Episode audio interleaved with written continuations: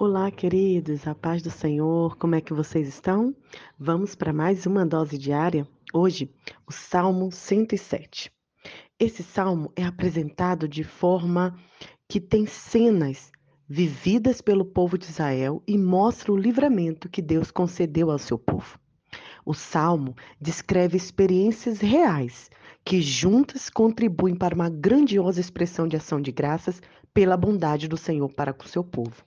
O versículo de hoje que fala assim: Senhor, clamei a ti e o Senhor me respondeu, concorda com Salmo 50, 15, que diz a mesma coisa. Invoca-me no dia da angústia e eu te livrarei, e tu me glorificarás. Lembra-nos ainda da promessa de Jesus: Vinde a mim, todos os que estáis cansados e sobrecarregados, e eu vos aliviarei. Quando eu pensei no nome para a série dessa nossa devocional, né, nesse novo tema, eu fiquei clamando, orando ao Senhor e me veio exatamente isso: cura, alívio, né, remédio. Porque quando a gente abre a palavra de Deus, quando a gente começa a ler os salmos, em cada salmo existe uma palavra de encorajamento. Sim, tem salmos que nos convocam a mudança de atitude, que confronta o nosso pecado, que confronta a nossa postura, mas muitos salmos vêm trazendo esse alívio. As palavras de Jesus, olha, vem até mim, tome o meu medicamento, leve o meu fardo, porque o meu fardo é leve, é suave. Nós podemos identificar-nos com o povo de Deus nessas situações, pois todos nós passamos por enfermidades, perdas de entes queridos, decepções ou outras tempestades da vida, nas quais a palavra do Senhor é fonte de grande encorajamento e consolo. É por isso que o Salmo 107 já começa com um chamado para que todo o povo se reúna em ação de graças ao Senhor.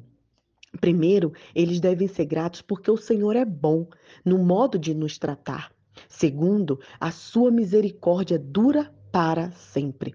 A misericórdia do Senhor não é limitada, queridos. A misericórdia do Senhor não é só para hoje e acabou. A palavra do Senhor diz que a cada manhã as misericórdias do Senhor são renovadas. É por isso que o salmo também traz uma instrução que o salmo 136 vai confirmar lá na frente. A misericórdia do Senhor dura para sempre. Deus demonstra sua bondade de modo específico. Sempre ele tem nos tratado com bondade. Ele responde à oração. É isso que nos conforta, é isso que nos consola. Ele traz conforto. Essa, esse encontro de gratidão ao Senhor, essa reunião é descrita como redenção ou resgate. O povo é chamado de remidos do Senhor, porque o Senhor resgatou das mãos dos inimigos. O Senhor nos resgata a cada dia, queridos. O povo de Israel tinha, tinha se tornado escravos de estrangeiros. Podiam ser remidos ou libertos por parentes que pagavam o preço por eles. E foi exatamente o que Deus fez por seu povo.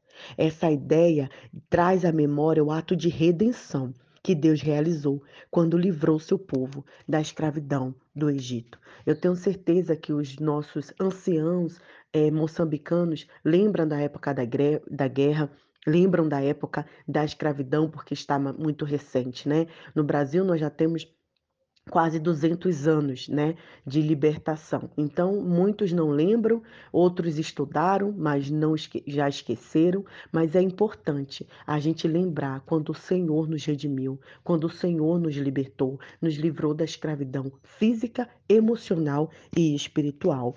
Porque antes, no versos 4, 9, vem trazendo que o povo era errante, conduzido ao lar em segurança antes de ser conduzida a esse lar, eles eram errantes, eles não sabiam onde ficar. Mas aí o Senhor veio e respondeu o seu clamor. Esse é o Deus que responde o nosso clamor. Ele nos atende, ele nos conduz a um lugar onde podemos descansar em segurança. E lá o Senhor satisfaz os anseios do coração do povo, sacia a alma faminta com a sua bondade, está no verso 9. E não causa surpresa os exilados que regressaram à terra. Né? Quantas pessoas foram exiladas, mas retornaram para a glória de Deus. E é isso que vem trazendo esse salmo. E eu quero te perguntar: você se sente liberto em Cristo Jesus? Você é uma pessoa livre ou você é uma pessoa que depende de tantas outras coisas para ser feliz? O Senhor nos traz essa lembrança de que ele nos libertou para sermos verdadeiramente livres e por isso devemos ser gratos, engrandecer, né? Porque ele nos livrou das tribulações, ele revela o seu poder e amor quando ele rompe as prisões, quando ele rompe cadeias para nos libertar. Que em nome de Jesus o Senhor esteja libertando cadeias hoje na sua vida, na vida da sua família. Que o Senhor te liberte do vício, que o Senhor te liberte de, de, de traumas que não te deixam progredir, que o Senhor te liberte de crenças limitantes que te acha inferior, que se acha ruim, Entendeu? Porque você é uma pessoa escolhida do Senhor, é uma pessoa que foi liberta para servir a Ele. Um grande abraço, que Deus abençoe seu coração, sua família. E não esqueça, nós já estamos indo para o final de semana. Reúna sua família e lembre das maravilhas que Deus tem feito para você e para todos os que estão próximos de ti. Fique na paz.